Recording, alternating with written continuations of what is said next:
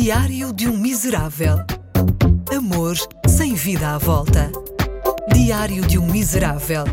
Um podcast exclusivo com Ricardo Coto. Hoje tive um pesadelo. Sonhei que tinha um distúrbio de personalidade.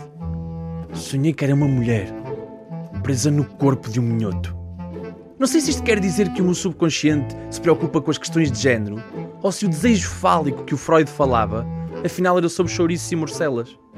Não quero pôr as questões de género no mesmo saco da charcutaria, mas a verdade é que no meu caso, acordar num corpo indesejado está diretamente relacionado com o consumo de enchidos.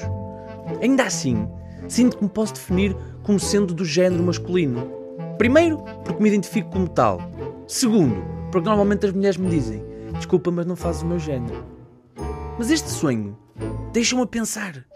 E se de repente, tal como dá vontade de comer uma tábua de queijo de vez em quando, eu tivesse súbitos desejos de ser uma mulher? O que é que eu fazia? Eu teria de ser travesti, mas ao mesmo tempo tinha de saciar a minha fome de enchidos. Ou seja, teria de ser um travesti minhoto. Um travesti de sutiã de renda e saia rodada. Ainda por cima, estas duas paixões, transformismo e a charcutaria, são um pequeníssimo nicho de mercado. Na parte do relax dos classificados, existe a Sandra Malandra e o Moreno Doidão, mas não há cá a Sheila Mão de Vaca ou o Rei da X-Palhada que atende singulares ou grupos. Eu teria de abrir o meu próprio espaço. Eu teria de abrir o primeiro bar de strip com serviço de tapas. Chamar-se-ia Destapas. E teria de ser eu a inaugurar as performances do Destapas. Tinha de escolher o meu nome artístico, tipo Daniela Salpicona. N- Não, não, não. Daniela é muito vulgar, sei lá. Minhota Marota. E lá ia a minhota marota para o palco fazer um número com quatro salpicões enfeitados com lantejoulos e uma máquina de fumo.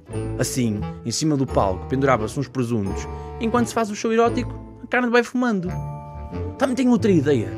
Desenvolver um serviço de acompanhantes. Acompanhantes de bucho. Mas isto obrigava a ter um responsável pelo serviço. Um chulo, vá. Por uma questão de contenção de custos, convinha ser o dono do talho. Assim, além de chulo, também podia ser o nosso fornecedor. Apesar de tudo, o mais difícil seria mudar as mentalidades. Teríamos de reinventar algumas tradições. Mudar as músicas folclóricas, por exemplo. Oh Rosa, levanta a saia, oh Rosa, levanta bem. Oh Rosa, não levantes tanto que se vê que é um Bruno que aí bem. Tudo valeria a pena se todos acreditassem que o esforço era feito no sentido de melhorar a vida do jovem minhoto. Não só da perspectiva preventiva, porque se impedia o alastrar das doenças sexualmente transmissíveis, como a herpes, a sida, o colesterol, mas também da perspectiva da própria experiência sexual.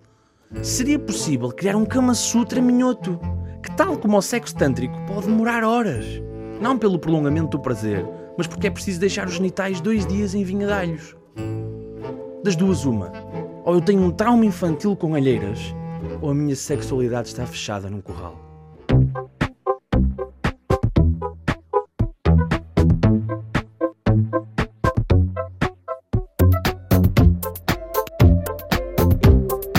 Diário de um Miserável.